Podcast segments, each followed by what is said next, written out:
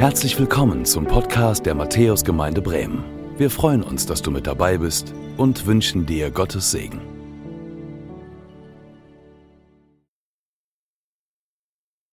Liebe Gemeinde, hier und an den Bildschirmen und auch liebe Interessierte an den Bildschirmen oder auch hier. In dieser Predigt geht es um alles oder nichts. Unser Predigtext lautet ganz einfach, im Anfang schuf Gott die Himmel und die Erde. Es ist der erste Satz der Bibel und es ist der erste Satz des ersten Buch Mose oder auch der Genesis genannt, also das Buch der Anfänge. Und nach diesem Vers kommt dann die Beschreibung der sieben Schöpfungstage und des sogenannten Sündenfalls. Und die Interpretation dieser ersten Kapitel der Bibel ist nicht ganz einfach. Vieles wird nur angedeutet und es bleibt viel Raum, ja, auch für Interpretationen. Und äh, ich hörte neulich zur Auslegung der Bibel ein sehr schönes Bild, das hat mir gut gefallen. Da hat jemand gesagt, also Bibelinter äh, Bibelauslegung ist wie ein Wald. Und es gibt viele Wege, die man da durchgehen kann. Man sollte nur eins nicht machen, nämlich Bäume fällen. Und das heißt, man sollte Dinge nicht ignorieren oder ablehnen, weil man sie gerade nicht versteht, sondern erstmal stehen lassen, bis sie klarer werden. Und so möchte ich es auch in dieser Predigt halten. Der Schwerpunkt liegt, wie gesagt, auf dem ersten Vers. Im Anfang schuf Gott die Himmel und die Erde. Der Weg, den ich jetzt sozusagen durch diesen Wald gehen möchte, der wird geleitet von der Frage, was lernen wir aus diesem Text über Gott? Die Predigtreihe heißt ja, wer es erdacht hat, wer es gemacht hat. Und die Grundmelodie der Predigt ist, es ist mir ein großes persönliches Anliegen herauszustellen, was wir über Gott wissen können. Viele Christen denken zwar, naja, das wissen wir doch, aber ich habe immer wieder die Erfahrung gemacht, dass das auch bei Christen manchmal ein bisschen diffus ist. Jetzt haben die Pastoren der Matthäusgemeinde entschieden, zu diesem Thema einen Physiker einzuladen und dazu noch einen Hochschullehrer. Und damit ist natürlich eine gewisse Erwartungshaltung verbunden. Das ist ja vorhin auch schon angeklungen. Glaube und Wissenschaft, wie passt das zusammen? Ist es nicht völlig unvernünftig, an Gott zu glauben? Wir leben ja nicht mehr in einer Zeit, wo man einfach so von der Schöpfung oder dem Handeln Gottes sprechen kann, ohne auf Unverständnis zu stoßen. Vor vielen Jahren leitete ich eine Forschungsabteilung einer großen Firma in Süddeutschland und sprach im Rahmen einer Weihnachtsfeier über ein für solche Feiern völlig ungewöhnliches Thema, nämlich über Weihnachten. Und dass Gott mit Weihnachten Ziele verfolgt und dass es ein Teil von Gottes Plan ist.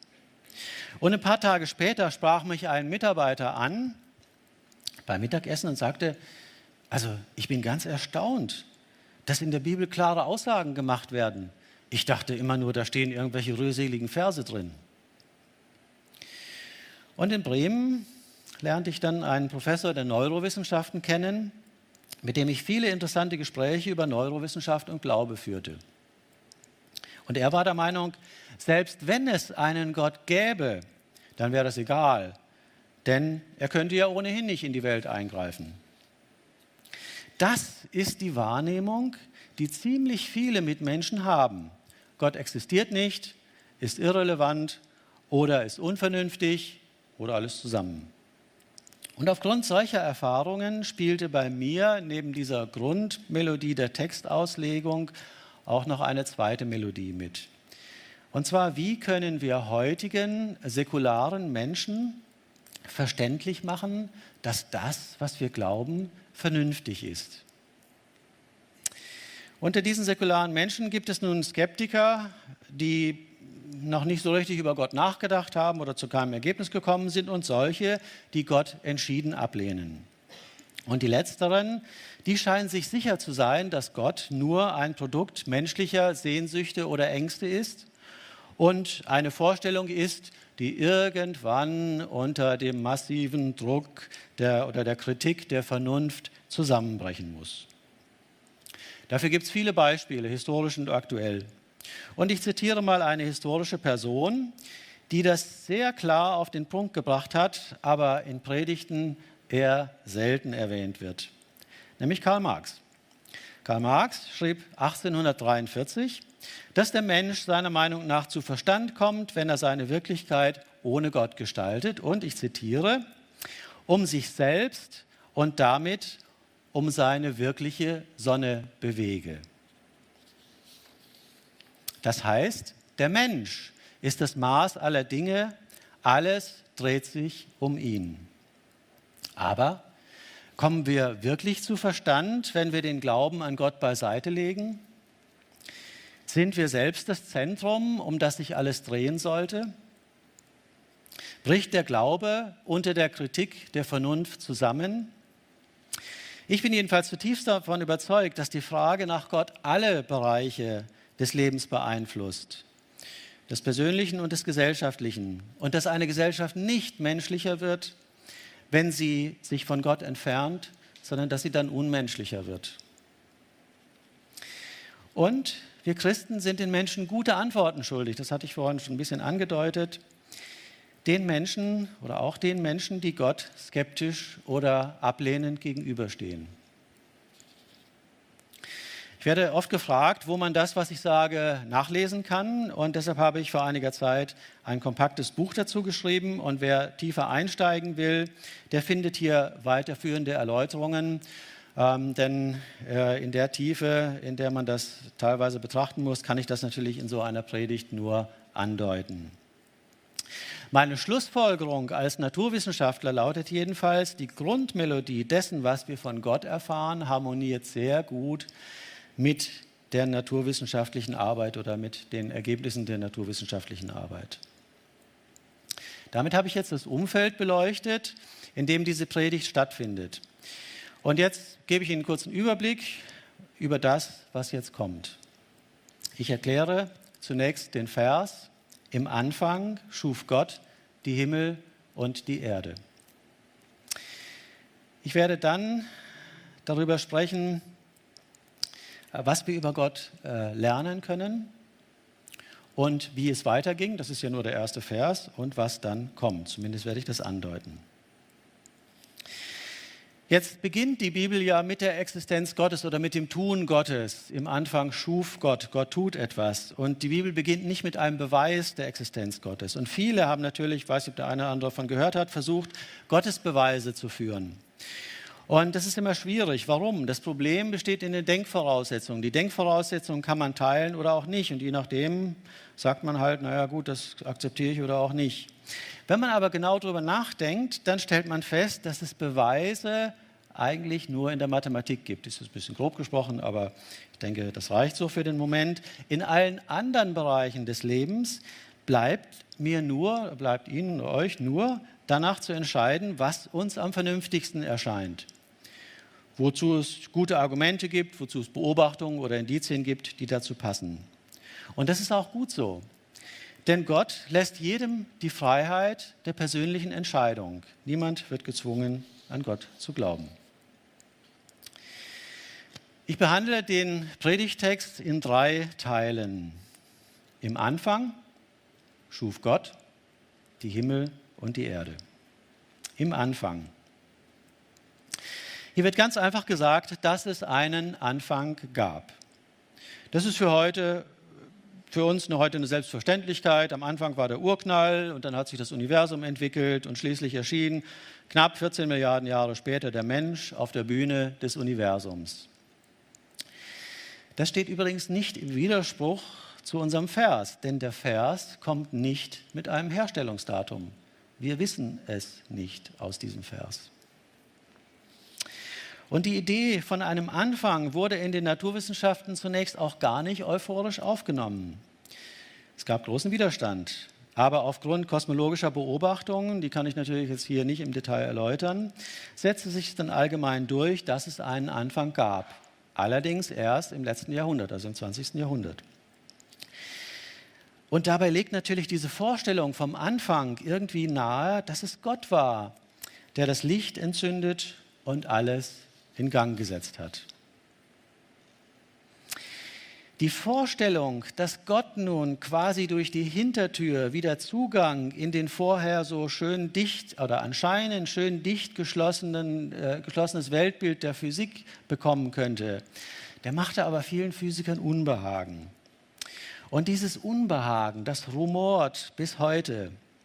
Und deshalb möchte ich hier beispielhaft darauf eingehen. Das Beispiel, das ich bringe, ist eines der ganz wenigen Beispiele, das man nachvollziehen kann ohne physikalische oder philosophische Vorkon äh, Vorkenntnisse. Viele Menschen haben von dem 2018 verstorbenen Physiker Stephen Hawking gehört. Er hat große Leistungen erbracht im Bereich der Kosmologie und er wurde unter anderem deshalb bekannt, weil er an einen Rollstuhl gefesselt war, hatte eine sehr seltene schwere Krankheit und sich auch nur durch einen Sprachcomputer verständlich machen konnte. Und er hat auch populärwissenschaftliche Bücher geschrieben. Eins davon heißt Der große Entwurf. Und da stellt er die Frage, warum gibt es etwas und nicht nichts? Warum existieren wir? Das sind ja gute Fragen. Und er gibt zunächst eine Antwort, die uns vertraut ist. Manche würden behaupten, dass die Antwort auf diese Frage ist, dass es einen Gott gibt, der das Universum erschaffen hat. Aber dann kommt er aufgrund seiner physikalischen Überlegungen zu einem anderen Schluss und schreibt, da es ein Gesetz wie das Gravitationsgesetz gibt, kann und wird sich das Universum aus dem Nichts erzeugen. Es ist nicht nötig, Gott als den ersten Beweger zu bemühen, der das Licht entzündet und das Universum in Gang gesetzt hat. Also, aus Sicht der Physik ist die Welt wieder in Ordnung.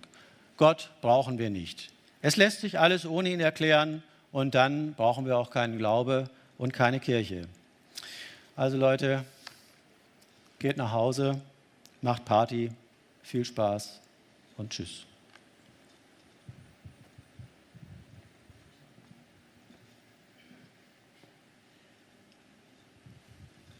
Halt, halt, mach nochmal das Licht an. Ähm, stimmt das? Ist das richtig? Das Universum erzeugt sich aus dem Nichts, weil es ein Gesetz gibt. Aber dann gibt es doch etwas. Und das ist das Problem. Naturwissenschaft kann nur dann arbeiten, wenn schon irgendetwas da ist. Wenn etwas da ist, dann haben wir als Physiker die Chance, das war die Party, ähm, die müssen wir jetzt wieder abblasen, ähm, dann haben wir als Physiker eine Chance auszurechnen, wie es weitergeht. Wenn aber nichts da ist, dann kann ich auch nichts ausrechnen. Und sobald ich anfange zu rechnen, gehe ich davon aus, dass es irgendetwas gibt. Leider gibt es viel Verwirrung um nichts. Viel Verwirrung um das Thema nichts. Eine davon geht so. Manche Physiker sagen, das Universum ist aus einem ganz besonderen Vakuum entstanden, dem Quantenvakuum. Das kann sein, man muss auch nicht verstehen, was das ist. Wichtig ist, dass es nicht nichts ist. Und das verwechseln leider auch manche Physiker. Und es bleibt die Frage, wie macht man ein Universum aus nichts? Und die einzig vernünftige Antwort, es geht nicht. Und zwar nicht, weil wir noch nicht wissen, wie, sondern weil es prinzipiell nicht geht. Jedenfalls im Rahmen der Physik. Aber manche haben da anscheinend noch einen Ausweg. Sie sagen, es war einfach Zufall, dass das Universum entstanden ist. Aber wie ist es denn mit dem Zufall? Wenn ich einen Würfel habe, dann kann ich eine 6 würfeln oder irgendwas anderes. Aber der Würfel selber entsteht doch nicht durch Zufall. Es muss auch wieder irgendetwas da sein, damit ein Zufall überhaupt stattfinden kann. dann kommen wir auch hier wieder zu dem einfachen Schluss, aus nichts kommt nichts. Warum ist das so schwierig einzusehen? Dazu eine Begegnung, die ich vor ein paar Jahren hatte, die das vielleicht ein bisschen erklärt. Vor ein paar Jahren habe ich an einer philosophischen Tagung teilgenommen und hatte die Gelegenheit, mit einem bekannten atheistischen Philosophen zu sprechen. Er ist inzwischen verstorben. Wir unterhielten uns über den Anfang des Universums und wir waren uns schnell einig, dass aus nichts, nichts, nichts kommt. Aber es ging ihm nicht gut dabei, es war ihm unwohl dabei. Und ich wollte wissen, warum. Und er sagte mir, naja, wenn man Gott am Anfang zulässt, dann weiß man ja nicht, wo er sonst noch überall seine Finger im Spiel hat. Mit dem Anfang haben wir also ein ernsthaftes Problem, jedenfalls als Naturwissenschaftler. Das ist zwar kein Gottesbeweis, aber wir merken, dass wir beim Anfang an Grenzen stoßen, die wir innerweltlich nicht überwinden können. Schauen wir noch mal auf unseren Text. Da stand ja noch dieses Wort Bereshit. Bereshit heißt im Anfang. Und in diesem Wort Bereshit steht das Wort Reshit und das heißt so etwas wie Kopf. Und zwar im Sinne von Anfang. Es deutet einen Anfang an. Und zwar einen Anfang als Anfang allen Denkbaren. Man kann nicht davor denken. Man kann auch diesen Anfang selber nicht so richtig denken. Es ist einfach eine Grenze, an die wir stoßen. Und ähm, das haben wir auch als Physiker gelernt. Und auch das wieder ist ein schöner Gleichklang zwischen dem, was wir aus der Bibel lernen können und dem, was wir aus der Naturwissenschaft lernen können. Die Bibel hat es schon ein paar tausend Jahre vorher gewusst, aber die Wissenschaft braucht manchmal etwas länger. Kommen wir zum zweiten Teil. Schuf Gott, auch wieder mit dem hebräischen Text, Bara Elohim, das Wort bara wird im Zusammenhang, wird nur im Zusammenhang mit Gott gebraucht und kommt in der Schöpfungsgeschichte dreimal vor. Bei der Erschaffung von Himmel und Erde, bei der Erschaffung der lebenden Wesen und bei der Erschaffung des Menschen. Und im Fall von Himmel und Erde schafft Gott dabei ohne materielle Voraussetzungen. Also wir würden sagen aus naturwissenschaftlicher Sicht, Gott schafft aus dem Nichts. Aus biblischer Sicht schafft er aber aus seiner Schöpferkraft heraus, aus seinem Wort. Gott sprach und es geschah. Das ist natürlich ein Mechanismus, den wir in der Naturwissenschaft nicht beschreiben können. Und bei dem Ausdruck Bara Elohim, da gibt es gleich ein interessantes sprachliches Problem. Bara steht nämlich in der Einzahl und Elohim steht eigentlich für die Götter, also in der Mehrzahl. Jetzt müssten wir übersetzen, also am Anfang schuf die Götter Himmel und Erde oder am Anfang schufen die Götter Himmel und Erde, das passt alles irgendwie nicht. Und außerdem war das für die Juden ja ganz wichtig und für uns auch, wir glauben an einen Gott. Wir glauben nicht an, wir sind keine Polytheisten, wir glauben nicht an viele Götter.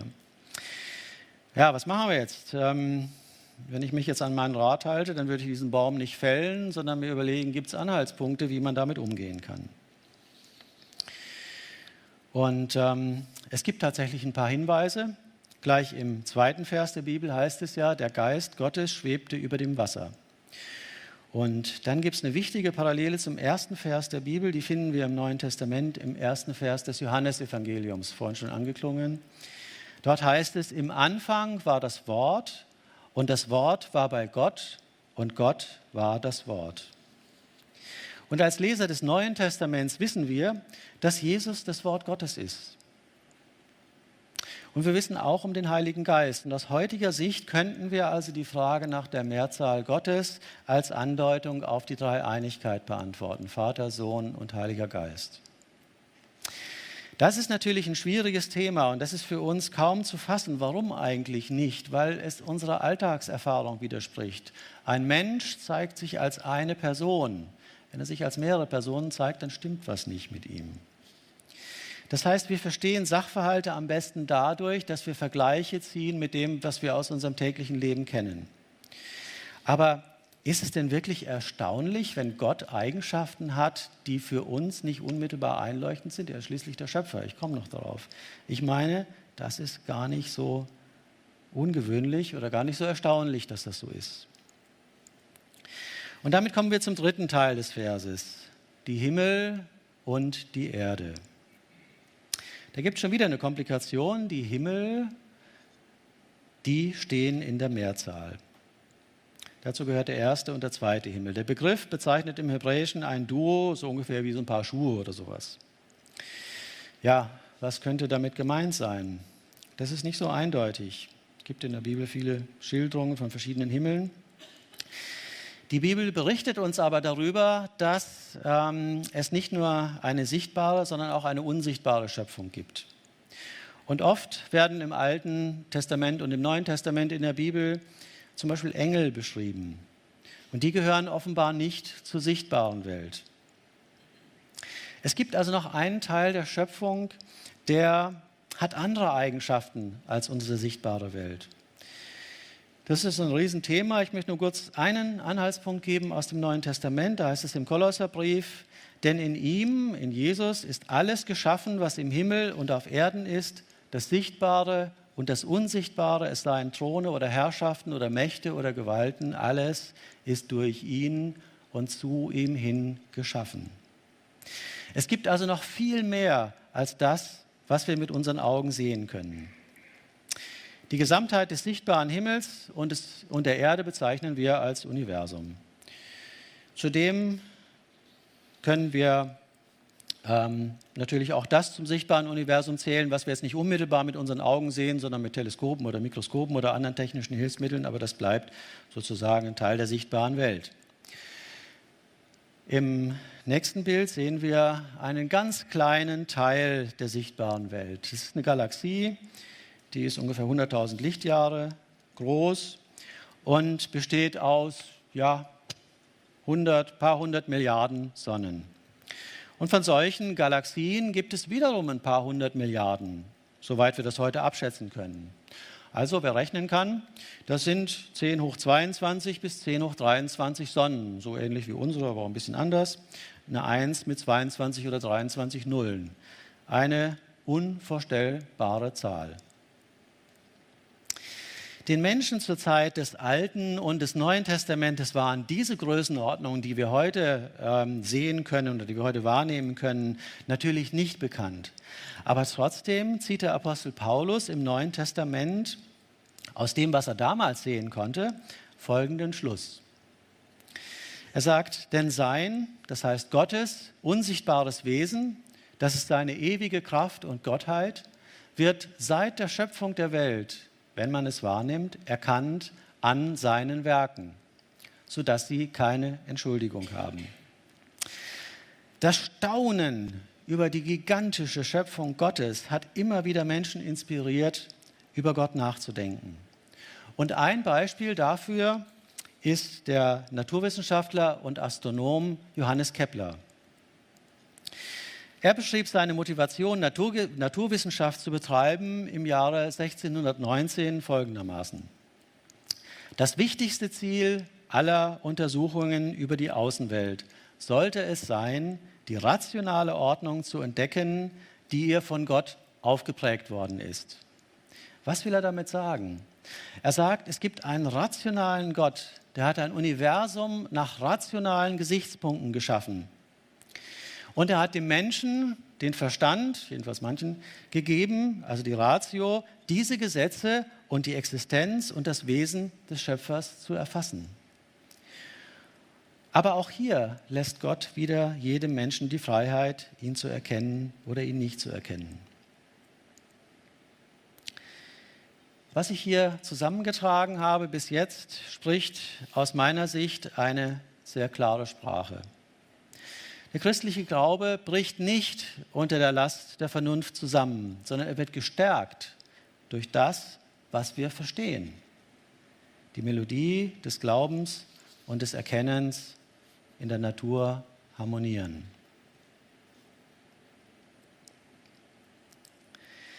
Damit sind wir schließlich auf der Erde angekommen. Die Erde ist für den Menschen gemacht, sie steht in der Einzahl und im weiteren Text wird dann ausgeführt, wie diese Erde ausgestaltet wird. Da kommen die sieben Schöpfungstage. Bevor ich dazu komme, so eine Zwischenbilanz. Was ist jetzt der Mensch? Der Mensch, der einzelne Mensch ist ein Staubkorn in einem Staubkornhaufen Menschheit, auf einem Staubkorn Erde, auf einem Staubkorn Sonne, das in einer riesigen Galaxie ist, aber diese Galaxie ist auch nur ein Staubkorn in, riesigen, in einem riesigen Staubkornhaufen von Galaxien, in einem riesigen Universum, was fast überall extrem lebensfeindlich ist. Das ist eine deprimierende Bilanz. Aber Gott sieht uns Menschen anders. Im Psalm 8 heißt es dazu, wenn ich die sehe, die Himmel, deiner Fingerwerk, was wir gerade gehört haben von Kepler, den Mond und die Sterne, die du bereitet hast. Was ist der Mensch, dass du seiner gedenkst und das Menschenkind, dass du sich seiner annimmst? Du hast ihn ein wenig niedriger gemacht als Gott. Mit Ehre und Herrlichkeit hast du ihn gekrönt. So sieht Gott uns. Er nimmt sich uns an, das heißt, er kümmert sich um uns, er liebt uns und wir sind nur ein wenig niedriger. Gott ist der Schöpfer, wir sind die Geschöpfe. Heute würden wir wahrscheinlich sagen, wir würden sprechen von der Würde des Menschen, von der Freiheit des Menschen, von der Verantwortung jedes Menschen. Und das hat genau hier seinen Ursprung. So, was lernen wir nun über Gott? Ich fasse die Eigenschaften Gottes, die wir aus dem ersten Vers der Bibel schließen können, zusammen. Zunächst mal, wenn es einen Gott gibt, dann muss er unverursacht sein. Sonst könnte man unendlich weiter fragen, wer oder was hat Gott verursacht und wer hat das verursacht, was Gott verursacht hat und so weiter. Gott ist unverursacht. Weiterhin ist Gott kein Objekt dieser Welt. Gott ist ihr Schöpfer. Wir können das Wesen Gottes nicht vollständig erfassen. Wir können Aspekte erfassen, das ist ja das, was ich gerade tue. Wir können uns Dinge klar machen, aber wir können es nicht vollständig erfassen. Gott ist der andere. Und Gott ist als Schöpfer den Gesetzen des Universums nicht unterworfen. Sonst könnten wir ja wieder fragen, woher kommen diese Gesetze und so weiter. Denn er selber hat die Ordnung der Welt geplant. Und das heißt auch, Gott handelt frei. Er macht selber Mechanismen, aber er ist nicht an diese Mechanismen gebunden. Er entscheidet so, wie es seinem freien Willen entspricht. Und ganz wichtig, Gott ist Person. Nur eine Person kann frei entscheiden und Gott ist Person, nicht ein abstraktes Prinzip oder Kraft oder Idee oder sowas. Das sind abgeleitete Größen. Kräfte und Prinzipien sind abgeleitet von etwas anderem, was da ist. Und eine Person hat einen Willen, hat Absichten und hat Ziele. Und schließlich liebt Gott die Menschen. Das gehört auch zur Person. Eine Person kann lieben. Und wir werden später ähm, immer noch mehr Eigenschaften ähm, Gottes kennenlernen, vor allem eben seine Liebe zu uns Menschen. Dazu werden wir dann in den folgenden Predigten noch viel mehr hören. Deshalb bleiben Sie dran, es lohnt sich. Jetzt kann man fragen, ja, das ist ja alles gut und schön, aber was machen wir damit? Was geht mich das an? Und ich höre immer wieder Menschen sagen, ja, Gott äh, gibt es nicht. Die einen, die anderen sagen, ja, Gott ist ein Prinzip oder Gott ist eine Idee oder ich finde Gott in der Natur oder was auch immer. Und dazu kann ich nur sagen, wenn es einen Gott gibt, dann ist es völlig unerheblich, ob mir das passt oder nicht. Und Gott wird auch seine Eigenschaften nicht nach meinen oder deinen Wünschen ausrichten. Er ist einfach so, wie er ist. Und wenn dein Gott nur ein Prinzip oder eine Idee ist, dann ist es nicht Gott, sondern dann hängst du deinen eigenen Vorstellungen nach. Gott ist nicht ein Produkt der Philosophie, der Einbildung oder der menschlichen Hoffnungen oder Ängste. Gott ist der Schöpfer der Welt und das ist das, was zählt. Und daher beten wir auch keine Geschöpfe an, wir beten keine Engel an, keine, Mit keine Menschen, keine Verstorbenen, keine Geister, nicht Mutter Erde, kein Prinzip, keine Ideologie, sondern wir beten Gott, den Schöpfer, an. Und genau das scheint mir das Vernünftigste zu sein, was man tun kann. Ja, jetzt haben wir den ersten Vers behandelt, jedenfalls hauptsächlich. Im Anfang schuf Gott Himmel, die Himmel und die Erde. Ich hoffe, es kann jeder jetzt auswendig. Aber das ist ja erst der Anfang. Dann kommen die Schöpfungsverse, äh, dann kommen die Schöpfungstage nach diesem Anfangsvers. Und die Frage ist immer wieder, es kommt immer wieder, ja, was hat es denn damit auf sich? Und die Frage ist auch interessant in Bezug auf die Art und Weise, wie Gott in der Welt handelt. Die Bibel entwickelt Themen manchmal über ganz lange Zeiträume. Und Gott offenbart sich nicht sozusagen auf einen Schlag, sondern Stück für Stück. Und deshalb sprechen wir auch von fortschreitender Offenbarung. Gott entfaltet seine Themen in der Bibel. Erst kommt die Schöpfung, das Ganze, das ist das, was wir gerade besprochen haben, und dann kommt, das war der heutige Vers, und dann kommt die Erde und ihre Ausgestaltung. Und das wird in den sieben Tagen, in den sieben Schöpfungstagen beschrieben. Gehen wir mal ganz kurz durch. Ein Tag, Licht und Finsternis. Ein zweiter Tag ist interessant, wie das eingeführt wird, aber dazu habe ich keine Zeit. Der Himmel und das Meer. Dritter Tag, Land, Meer und Pflanzen. Und dann erkennen wir schon eine parallele Struktur, denn am vierten Tag, da wird beschrieben, dass die Lichter für den Tag und die Nacht gemacht werden, nämlich Sonne und Mond. Jetzt kann man sich fragen, hm, Licht und Finsternis gab es schon am ersten Tag und die Tage waren auch vorher da, aber Sonne und Mond kommt, spä äh, kommt, später. Das passt irgendwie nicht. Und da sieht man, das ist nicht einfach linear, das ist nicht so eins nach dem anderen, sondern da ist eine andere Melodie drin sozusagen. Und der fünfte Tag, der beschreibt dann die Schöpfung der Vögel und der Fische. Und die brauchen ja das, was am zweiten Tag da ist, nämlich der Himmel und das Meer. Und am sechsten Tag schließlich die Schöpfung der Tiere und der Menschen. Und die brauchen das Land und die Pflanzen. So, der siebte Tag, der Sabbat ist anders, aber darüber hat meine Frau vor ein paar Wochen am 5. Juli schon gesprochen. Und aufgrund dieser und auch anderer Beobachtungen ist natürlich ein großes Thema, scheint es mir persönlich unpassend, von Schöpfungstagen im Sinne von, von 7 mal 24 Stunden zu sprechen. Die biblische Beschreibung geht eben nicht immer eins zu eins nach dem anderen, so wie ein Mathematikbuch, sondern sie entfaltet Gedanken und macht manchmal Sprünge. Und sie konzentriert sich immer mehr auf das für uns zentrale Thema, nämlich Gott und seine Menschen. Im dritten Kapitel der Genesis wird dann schließlich vom Sündenfall berichtet. In der Predigt von Andreas Schröder vom letzten Sonntag haben wir davon gehört. Und hier sehen wir, dass der Missbrauch der Freiheit des Menschen, ich habe ein paar Mal erwähnt, dass der Mensch frei ist. Wir sind frei, Entscheidungen zu treffen. Und diese Freiheit kann man missbrauchen. Und der Missbrauch dieser Freiheit führt schließlich zum Sündenfall. Und seitdem ist etwas nicht in Ordnung mit der Schöpfung. Und das erfährt auch jeder mehr oder minder stark durch Leid oder durch Ungerechtigkeit. Und viele Menschen empfinden auch eine Verantwortung für diese Welt, für diese Schöpfung. Und das ist auch gut so. Aber das Paradies, das kann man durch menschliche Anstrengungen nicht wiederherstellen. Gott hat sich was anderes überlegt. Gottes Weg ist, dass Gott Vergebung schafft durch Jesus und einen Neuanfang. Christlicher Glaube ist daher auch keine Religion, in der der Mensch sich das Wohlwollen der Gottheit erarbeitet, sich immer weiter an Gott heranarbeitet. Gott tut das Entscheidende selber, indem er Jesus für unsere Schuld, indem Jesus für unsere Schuld stirbt.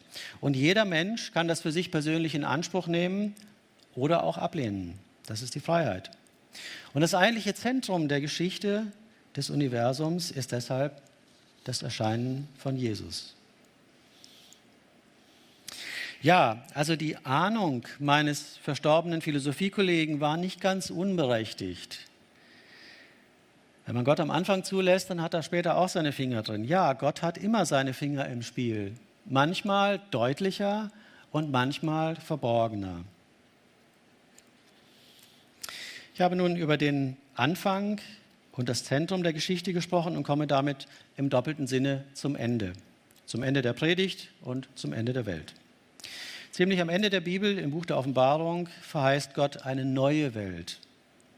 Und der auf dem Thron saß, sprach, siehe, ich mache alles neu. Und er spricht, schreibe, denn diese Worte sind wahrhaftig und gewiss.